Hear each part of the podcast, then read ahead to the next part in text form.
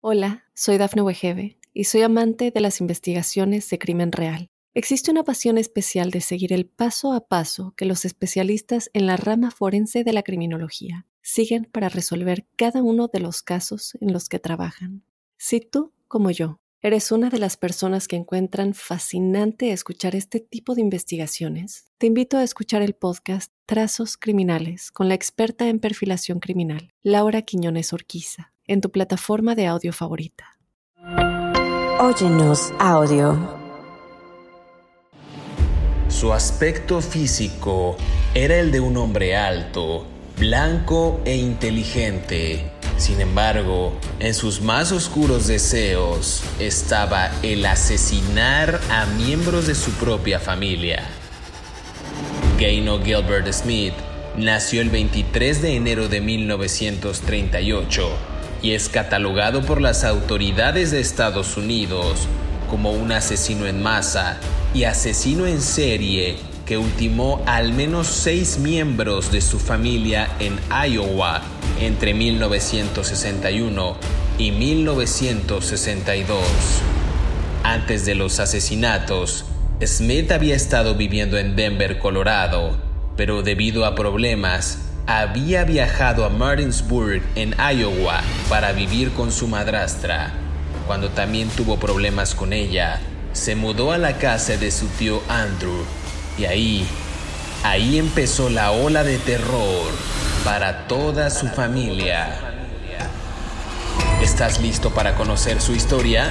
No tengas miedo, que ya empezó Crímenes de Terror. Bienvenidos a Crímenes de Terror. Si aún no te has suscrito al podcast, oprime el botón de seguir en la plataforma en la que nos estés escuchando, ya sea en Spotify, iHeartRadio, Amazon Music o Apple Podcast. Así, podrás recibir cada sábado la notificación de un nuevo episodio de Crímenes de Terror. En esta ocasión en el podcast vamos a hablar de Gaino Gilbert Smith. Espero haber pronunciado bien el nombre porque si no me van a tundir aquí mi compañero de fórmula en Crímenes de Terror, Gaino Gilbert Smith, un asesino en masa y asesino en serie estadounidense, vamos a ver si también lo dije de manera correcta, que mató al menos a seis miembros de su familia en Iowa entre 1961 y 1962. Ya me dijeron que no, pero bueno, para empezar este capítulo en este mes de julio, Crímenes de Terror, le doy la más cordial bienvenida a mi compañero, amigo, colega, compadre, David Orantes. ¿Cómo estás? Buen día, buena tarde, buena noche. Hay maderas que no agarran el barniz. Dice que no. No, hay maderas que no agarran el barniz, en fin. Pero bueno, ¿qué le vamos a hacer, verdad? Eh, buenas, ¿cómo le va, joven? Este, gusto en verlo por este su podcast. Mm, sí, efectivamente, vamos a hablar hoy ah, de Gaino Smith. Si lo pronunciaste bien, Gaino Gilbert Smith este estrellita en la frente para el niño José Luis. Eh, mm, un asesino en serie estadounidense que entre 1961 y 1962 pues por alguna razón que todavía no nos queda claro ni a nadie le va a quedar claro, eh, empezó a matar gente, ¿no? O sea, y no solo mm, no solo mató gente, sino que mató a gente de su familia este, dejó vivos a algunos niños, pero básicamente en un arrebato de locura, pues empezó a matar gente y gente y gente y gente, mató a su madrastra. Y pues es, hora que nunca vamos a saber por qué, ¿no? Esto fue en la época de los 60. Eh, y, bueno, es una historia muy extraña, ¿no? Es un señor, mm, lo encontré en los archivos, ah, no, es no es un asesino en serie muy conocido, pues no es alguien que tenga películas o que tenga un historial así súper famoso, pues, ¿no? ¿no? No se le han hecho documentales en Netflix, no se le han hecho eh, películas en Hollywood, no se han escrito libros, simplemente este señor mató un montón de gente y, y la gente en el condado de Keokuk Keokuk, uh, Iowa, pues como que trata de olvidar de que eso pasó, ¿no? En un pueblito donde hoy hay, viven 112 personas. O sea, yo me imagino que cuando pasas por el pueblo y les digan, oigan, ¿dónde fue la matazón que provocó aquel señor Gaino Smith? La misma gente del pueblo a decir, este, ya no vengan para acá a preguntarnos de esas cosas, nos da vergüenza, ¿no? Pero si quieres, dale, poco a poco lo vamos a hacer. Veo que estás en un auto, ¿eh? Perfecto, perfecto. Pues mira, yo no tengo tantos datos de este sujeto de Gaino Smith. Sé que nació el 23 de enero de 1938, es decir, un año antes de la Segunda Guerra Mundial. Eh, este señor había estado viviendo en Denver, pero pues, debido a varios problemas que tuvo, se movió, digamos, se reubicó en Martinsburg, en Iowa, para vivir con su madrastra. También tuvo problemas con ella y durante pues esa serie de problemas se mudó después a la casa de su tío Andrew. Yo lo veo en la fotografía que está en internet, pues, de las más famosillas, y parece, para que se den una idea, tiene este perfil como de hombre blanco, hombre caucásico, como si fuera un Edward Snowden, este, este chico espía. Eh, así tiene como esa pinta de chico nerd que usa lentes, ojo de color, blanco, parece que se ve alto, o al menos en la fotografía y es eh, no lo verías, insisto, ya sé que no hay patrones ni hay algo específico, pero no parecería un sujeto maloso, un sujeto mala vibra, sino al contrario, parecería un tipo geek, un tipo nerd. Yo no tengo mucha información, sino más bien de los asesinatos, pero no sé si tú David en los archivos, en lo que tú puedes consultar de manera más abierta en Estados Unidos, hay más datos acerca de este hombre Gaino Gilbert Smith. Eh, sí, bueno, a ver, eh, él tuvo una infancia complicada con su, con su padre, que se casó en segundas nupcias. Él estuvo en el ejército de los Estados Unidos. Aquí hay algo que no, no estoy muy seguro porque encontré algo, un reporte de un periódico de Iowa que dice que efectivamente sirvió en las Fuerzas Armadas de los Estados Unidos, pero no me detalló Ah, si mm, en qué, en, qué, en qué rama del ejército murió, ¿no? Digo, en qué rama del ejército sirvió. Era una persona aparentemente con un coeficiente intelectual muy alto. Ah, él estudió en la cárcel artes culinarias, o sea, él quería ser chef en la cárcel eh, y se graduó de una calificación, lo que se llama el GPA, que es em, como el sistema de calificación para los ni promedios estudiantiles universitarios en los Estados Unidos con 3.75, ¿no? Es muy, muy alto, ¿no? O sea, por ejemplo, yo que soy bastante inteligente nunca lo he logrado. No, no, porque soy flojo, pues, ¿no? No es porque sea tonto, pero no hago la tarea. Este, entonces, bueno, el caso es que él, se graduó con ese título cuando ya estaba en la cárcel. Supuestamente sirvió mm, en los Marines, pero otra fuente dice que sirvió en, ¿cómo se llama? En el ejército, ¿no? En, en este, en, el, en la armada, ¿no? De manera normal. No lo sé. él, él, este era una persona articulada, hablaba bien, estaba escribí cuando estaba preso, por ejemplo, le escribía cartas a los congresistas y los políticos de Iowa diciéndoles quiero hablarles sobre las reformas de las cárceles, ¿no? Y eran eh, mm, cartas muy articuladas, pues, ¿no? Muy bien escritas, tenía el tipo tenía era más o menos inteligente. Sin embargo, y aquí es donde empieza el el este el, el argüende, él se muda a este pequeño pueblito que se llama Martinsburg, o Iowa. Iowa es un pueblo en el centro de los Estados Unidos, el Middle West, el Midwestern que le dicen planicies completamente, ¿no? Mm, ya no te voy a hacer caso. Ah, una señora de Pachuca que, me mandó un mensaje me dijo que no te haga caso, entonces ya no te voy a hacer caso. No, me dijo que hago bien no haciéndote caso, pero bueno, este, pero te voy a hacer caso hoy en consideración de nuestro productor, pero bueno, porque tiene cosas que hacer.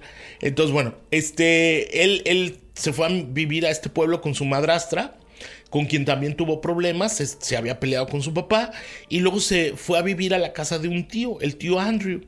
Y el tío Andrew lo mató el 27 de mayo de 1962 al tío Andrew y a la esposa del tío Andrew, a Dora, que tenía 41 años, y a sus tres hijos.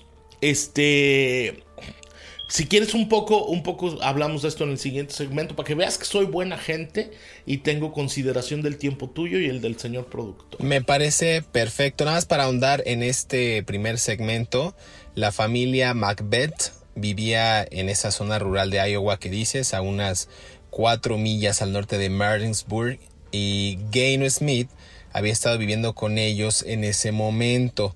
Vamos a hablar en el siguiente segmento de que no solo fueron pues eh, el señor Andrew Macbeth, Dora Macbeth, sus tres hijos, sino también hubo por ahí otra hija que fue herida, pero tuvo la oportunidad de escapar por la noche y correr a una granja cercana en busca de ayuda. Este episodio va a estar muy interesante, insistimos, no es un asesino en serie conocido, no es Jeffrey Dahmer, como ven en estas series de Netflix, no es John Wayne Gacy, este payaso horroroso, sino es Gaino Smith, es un sujeto que por alguna razón desconocida, aparente, pues empezó a asesinar gente. No se despegue, regresamos aquí a Crímenes de Terror.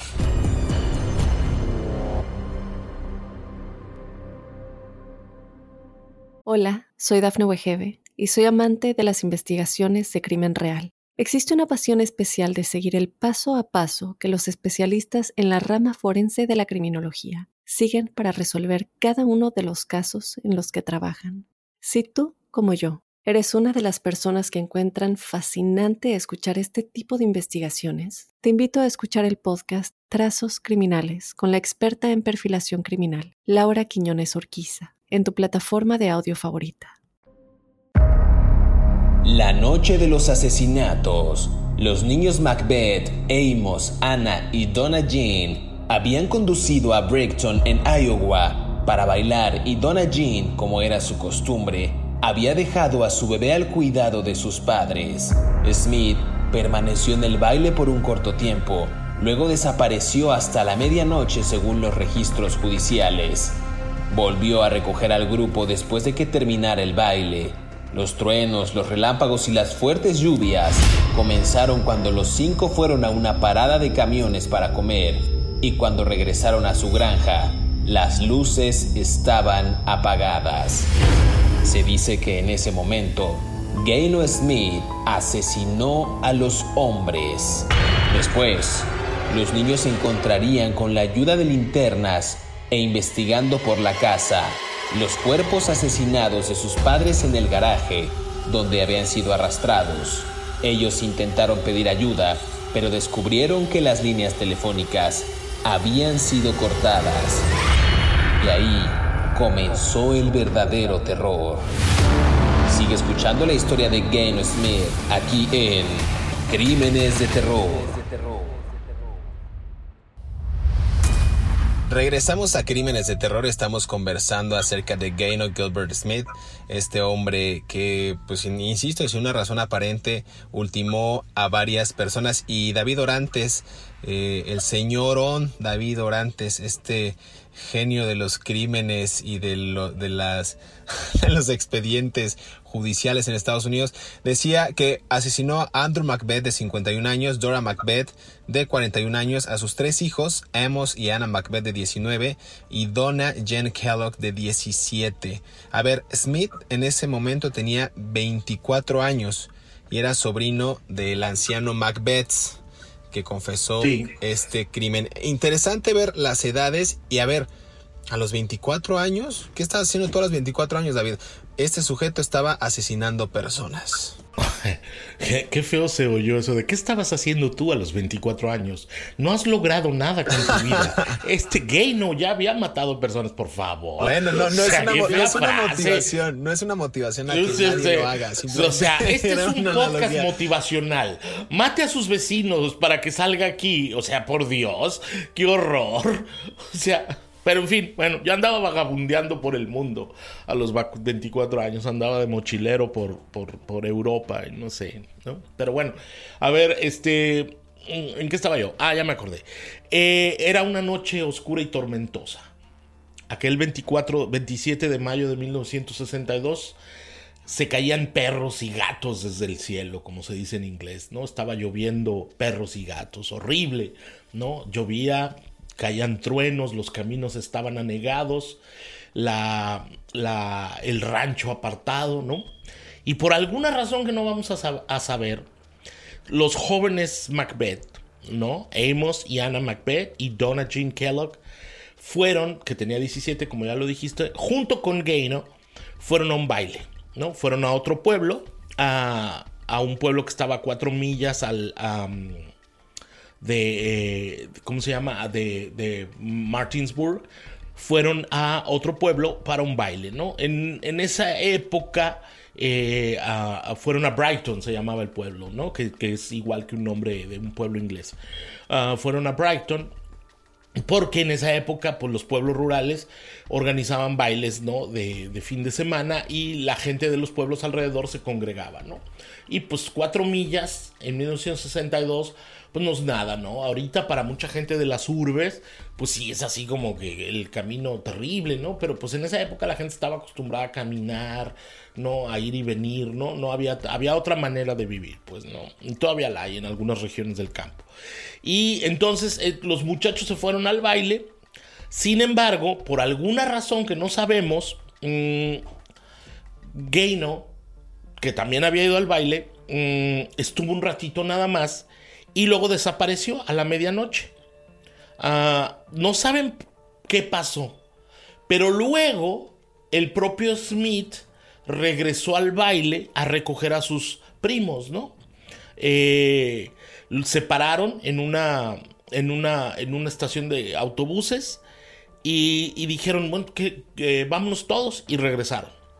Cuando los hijos de los, de los Macbeth, de, ¿cómo se llamaban? Ya se me olvidó, de Andrea y Dora, Andrew y Dora, ah, regresaron junto con Gaino, se dieron cuenta que en, sus en su casa no había luz. Acuérdate que era una noche oscura y tormentosa, ¿no? Caían perros y gatos, ¿no? Tronaba el cielo, ¿no?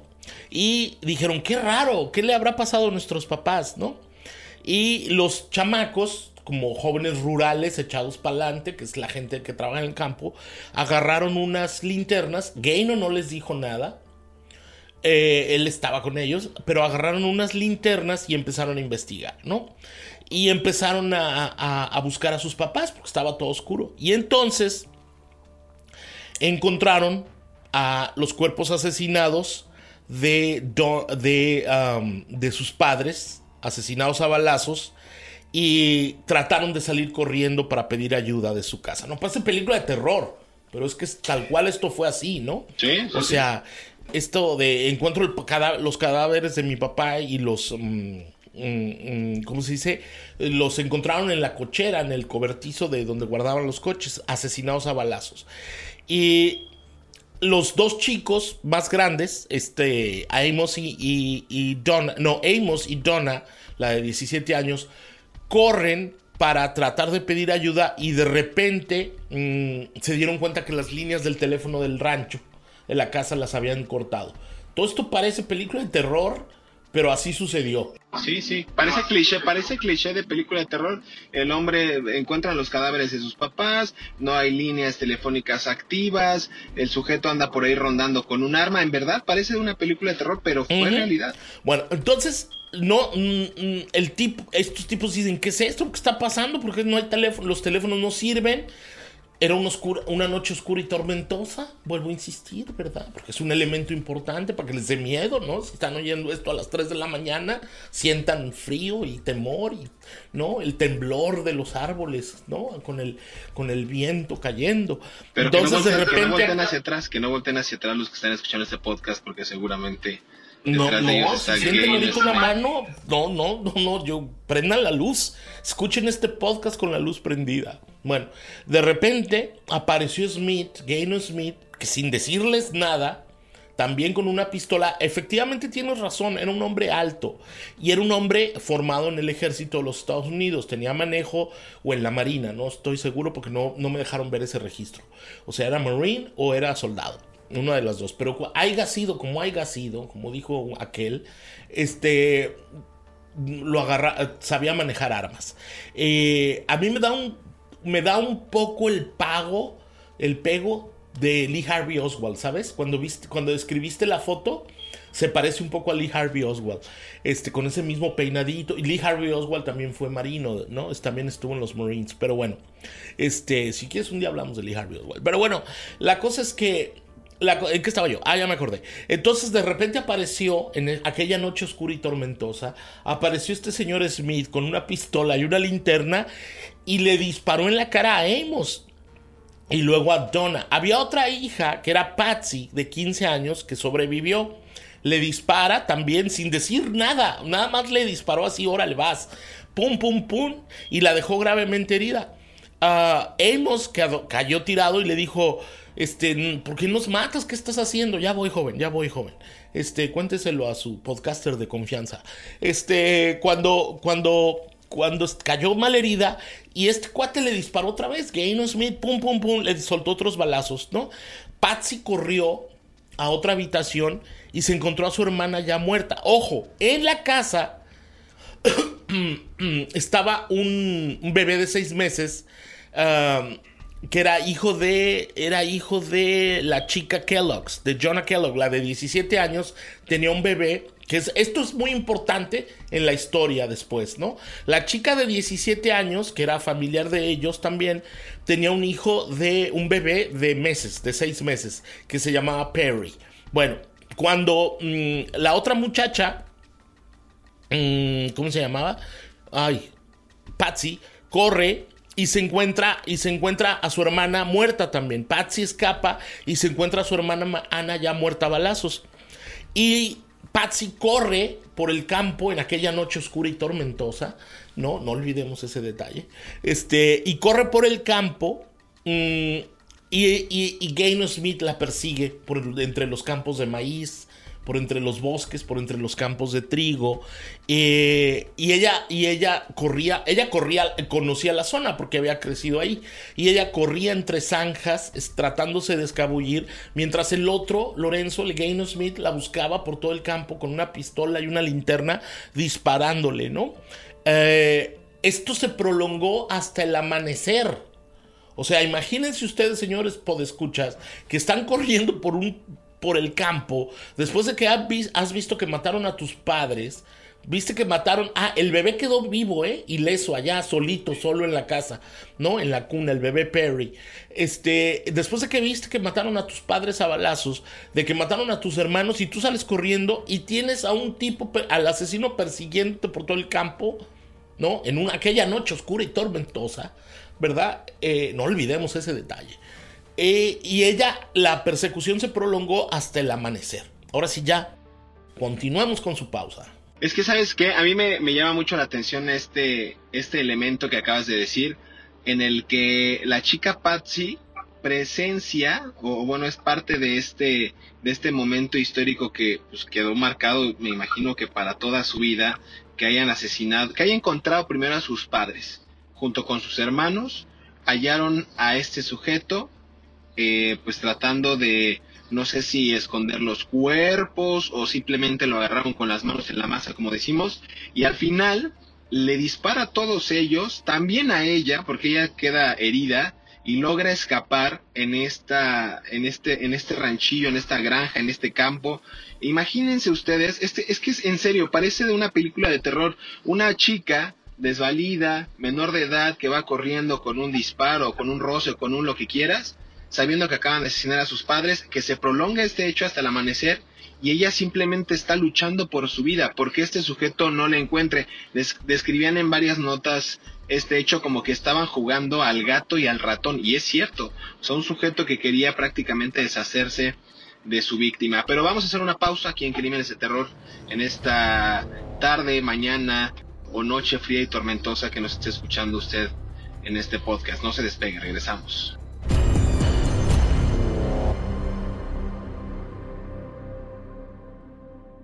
Hola, soy Dafne Wegebe y soy amante de las investigaciones de crimen real. Existe una pasión especial de seguir el paso a paso que los especialistas en la rama forense de la criminología siguen para resolver cada uno de los casos en los que trabajan. Si tú, como yo, eres una de las personas que encuentran fascinante escuchar este tipo de investigaciones, te invito a escuchar el podcast Trazos Criminales con la experta en perfilación criminal, Laura Quiñones Orquiza en tu plataforma de audio favorita. Gaino Gilbert Smith, de 67 años, murió en el año 2005 en hospitales universitarios de Iowa City, según un comunicado de prensa del Departamento de Correccionales del Estado. Smith murió por causas naturales debido a complicaciones resultantes de un desgarro espontáneo en los vasos sanguíneos conectados al corazón. Smith estaba cumpliendo cinco condenas consecutivas a cadena perpetua por asesinato en primer grado y una condena de 50 años por asesinato en segundo grado en la Penitenciaría Estatal de Iowa en Fort Madison. En mayo de 1962, Smith tomó una escopeta y mató a cinco miembros de la familia Andrew Macbeth, su tío, Andrew de 51 años, su tía Dora de 41 años y sus hijos, los gemelos Amos y Anna Macbeth de 19 años y Donna Jean Kellogg de 17 años. Sigue escuchando la historia de Gaynor Smith aquí en Crímenes de Terror.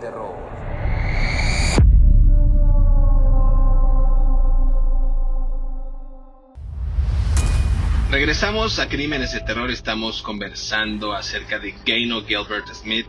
Esta historia, la verdad es que me está gustando mucho, eh, sobre todo por la prístina narración y detalles que brinda David Orantes, eh, como la, noche fría y tormentosa. En verdad parece juego, pero sí está muy terrorífico el, el tema de los asesinatos de este sujeto y realmente no se supo bien a bien, o sí, no sé, si este sujeto tuvo una motivación clara para cometer estos crímenes. Lo que sí sabemos es que se escondió, como decía David, hasta el amanecer, pero fue encontrado cuatro días después en un granero cerca del lago Guapelo o no sé cómo se diga, y después de ser arrestado confesó tanto los asesinatos de Macbeth en Martinsburg como el asesinato de su madrastra eh, Smith en octubre anterior, eh, en aquellos años en Hendrick, en Iowa. Eh, me parece interesante ver cómo se manejó el caso, eh, analizar en la parte psicológica que ya sabemos que no somos expertos ni peritos forenses ni nada, ni psiquiatras ni nada, pero siempre tratamos de ponernos quizás en el punto en el que hubiera pensado la víctima o qué hubiera, o, de acuerdo a la actitud de las víctimas o a las propias confesiones, cuáles habrían sido las motivaciones de estos desgraciados, digo, de estos sujetos. Entonces, ¿tú cómo lo ves, David Dorantes, después de, después de que este sujeto logra escabullirse, esconderse, y cuatro días después lo hallan cerca de este lago en Vapelo o Guapelo? Sí, a ver, pues es que diste un giro narrativo muy, muy amplio, ¿verdad? Entonces, este, este, pero bueno, no te lo vamos a tomar a mal, ¿verdad? Porque es una noche oscura y tormentosa. Entonces te estás confundido. Eh, eh, eh, a ver, el, el, la muchacha, uh, Patsy, se escapa, ¿no? Y logra encontrar un teléfono, ¿no? no en una granja cercana que estaba abandonada agarra un teléfono y dice, ah, y le llama a un tío y le dice, tío, fíjate que acaba de pasar esto, no, no está consignado el nombre del tío, entonces nomás, nomás le vamos a decir tío. Entonces dice, tío... Creo que sí, ¿eh? Creo que se llamaba Ferman Macbeth. Ah, sí, ok, vale, qué bueno, qué bueno que tú lo encontraste. No, entonces le dice, tío Ferman, ¿qué crees? Acaban de matar a mis papás y a mis hermanos a balazos y el, y el bebé Perry está ya solo en, el, en la casa y yo ando. Y entonces le pregunta el tío, ¿quién? Dice, pues ¿te acuerdas de Gaino, el, el, el sobrino de mi papá que vino a vivir? Este, sí, cómo no, qué muchacho tan decente, el de los lentes y bien portado, el que venía de Denver. Claro, ese, me anduvo persiguiendo por todos los bosques. Hay, esa zona es una zona boscosa, hay abetos, hay robles, hay, hay este, ahora es una zona idílica para acampar, ¿no? Eh, es muy bonito, yo, yo he andado por ahí en la motocicleta. Este, es, y entonces el tipo, el, el tipo, el tío Firman, se vuelve, le llaman los alguaciles, a los cherifes, y se monta una búsqueda de, eh, de, de, Smith, ¿no? Sale, eh, sale todo el mundo corriendo a buscarlo, le dan atención médica a la muchacha, a la Patsy, testifica todo. una cosa absurda completamente. O sea, imagínate tú que te fuiste a un baile, regresaste y, tu, y tus papás muertos a balazos y tu primo ¿no? Anda con una pistola persiguiéndote por todos lados para matarte en medio de los cerros. O sea, y además mata a tus hermanos, ¿no? De milagro no mató al bebé, pero bueno, ¿por qué? Nadie lo sabe. Bueno, se monta una una orden de búsqueda y captura con perros, tal cual como las películas. Salieron los perros sabuesos, orejones, los Bloodhounds a buscar a Gaino y, salieron por todos. Eh, ya, no, ya había pasado la noche oscura y tormentosa, ¿verdad? Ya porque tardaron cuatro días en encontrarlo en un granjero escondido cerca del lago Wapilo como tú bien dices, ¿no? O Wapelo. Eh, lo, los, lo rodean con armas y le dicen, ahora sí que ríndase vivo, o, lo matamos, ¿verdad? Mm, Don Gaino Smith se rinde, entrega la pistola y, lo llevan a juicio y se monta un, un, un paripé de aquellas, ¿no? Porque, ¿cómo era posible que un hombre que había servido a los Estados Unidos en el ejército, de repente en un arrebato de no sabemos por qué, se va a un baile con los primos, regresa y mata a sus tíos. Y entonces dice, ¿saben qué? Les voy a hacer la vida más fácil al juez, a los abogados y a los fiscales. Sí, yo maté a mis tíos, este, soy culpable, acepto todo, decidan lo que quieran hacer conmigo, ¿no? Eh, la, opinión pública de, Iowa en, en, ese pueblito, en el condado, no me acuerdo cuál era el condado, en el condado, que, para efectos de historia pues ya es lo de menos, ¿no? Eh, en el condado aquel le dicen, este, lo vamos a, lo piden que lo cuelguen, porque en ese tiempo Iowa todavía en los años 60, estamos hablando de los albores de los años 60, Mm, yo creo que esa es una, fue una de las razones por las cuales esta historia no tuvo gran repercusión en los medios de comunicación, porque los Estados Unidos estaban inmersos en la Guerra Fría y tenían otras preocupaciones sociopolíticas, ¿no? Entonces un, señor que mató a su familia en, un pueblo de Iowa, pues no era tan relevante para los, los, medios de comunicación, ¿no? Estaban todos los conflictos raciales del sur de los Estados Unidos y muchas cosas, ¿no? Pero bueno, el, la opinión pública y los fiscales dicen, sí, lo vamos a condenar a la pena de muerte. Eh, y, el tipo le dice, ¿sabe qué, señor juez? No hay problema. Eh, yo acepto todos los cargos. Los abogados dijeron, cállate, no hables porque oscureces, te estás hundiendo muchacho. Vamos a pedir una evaluación psicológica eh, para que te digan que estás Lorenzo y con eso vamos a librar que, estás absolutamente mm, loco, que estás insano mentalmente y con eso vamos a librar la cadena de... de como mm, la, cadena, la pena de muerte, ¿no? Eh, pidieron clemencia, aduciendo que era una persona psicológicamente eh, incapaz. Pero al final, durante el juicio se comprobó que no, que era una persona que estaba mentalmente sana y que en algún arrebato de ira o de, o de enojo o de mm, veto a saber qué, ah, había matado a su familia con la intención de, como dijeron los fiscales, intento de exterminar a toda su familia. Ya voy joven. Y, se le condenó a seis cadenas perpetuas con trabajos forzados, que también es así como que flojera, ¿no? Ya estás en el bote, ¿no? Ya estás en la cárcel y, encima te ponen a romper piedras a martillazos, pero bueno, este, y se le ordenó que pasara toda su vida en prisión, ¿no? Um, el bebé Perry fue adoptado después por el tío Furman, el que me dijiste que te acuerdas que te conté que la muchacha en el, amanecer de aquella noche oscura y tormentosa le habló al tío Furman y, le, y el tío Furman se, se, sintió muy mal y adoptó a, a, Perry eh, y, y, lo crió como uno de sus hijos, ¿no? Eh, Perry creció y al paso de los años, cuando Gaino Smith murió en la cárcel, dijo, no siento ningún remordimiento, lo único que lamento es que no lo hayan colgado y ojalá se pudre en el infierno, ¿no? Eso dijo el bebé, que el señor, que había sido el bebé que sobrevivió a la matanza de Ah, de uno de los crímenes más absurdos que se pueda conocer de un asesino en serie en los Estados Unidos, que más bien fue un asesino masivo, ¿no? Está, o está entre esta categoría entre asesino en serie y asesino en masa, ¿no? Eh, las motivaciones de este señor nunca las vamos a conocer. Fíjate que aquí hay un elemento muy interesante porque hablamos del, niño del bebé Perry, que me parece súper interesante ver la, la secuela que dejaron los crímenes de su, de su, de, esta persona, de, del, pues el primo, tío, no sé qué habrá sido, del tío más bien. Eh, y a lo largo de, de su trayectoria escolar, el bebé Perry fue catalogado como un matón, o sea, lo, lo molestaban o lo hostigaban diciendo que él era un matón, querían que se lastimara, eh, pues como él, como su, como, como, Gay no había lastimado a varias personas de su familia, o sea, lo, lo tildaron o lo catalogaron de ser igual que Gaino Smith. Me parece que el estigma le pesó durante mucho tiempo al entonces joven Perry ya, que se graduó de la escuela secundaria comunitaria de Pekín. Eh, insisto, me parece muy interesante el caso. Al final, Gaino Smith muere de causas, eh, digamos, por enfermedad. Murió de problemas cardíacos el 16 de mayo del año 2005.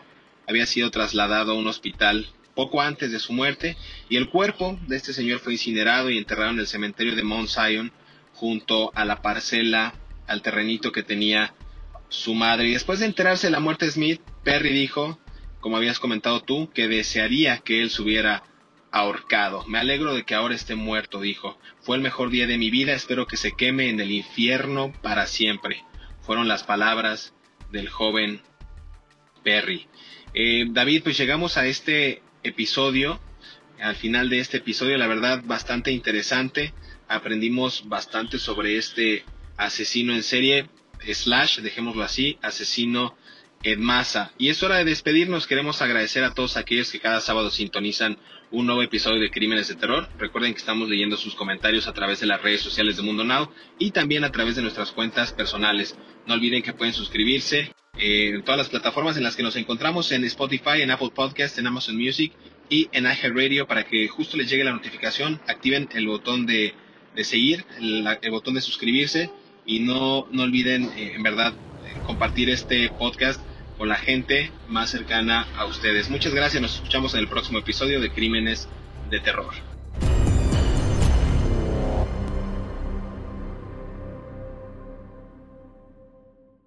Hola, soy Dafne Wegebe y soy amante de las investigaciones de crimen real. Existe una pasión especial de seguir el paso a paso que los especialistas en la rama forense de la criminología siguen para resolver cada uno de los casos en los que trabajan.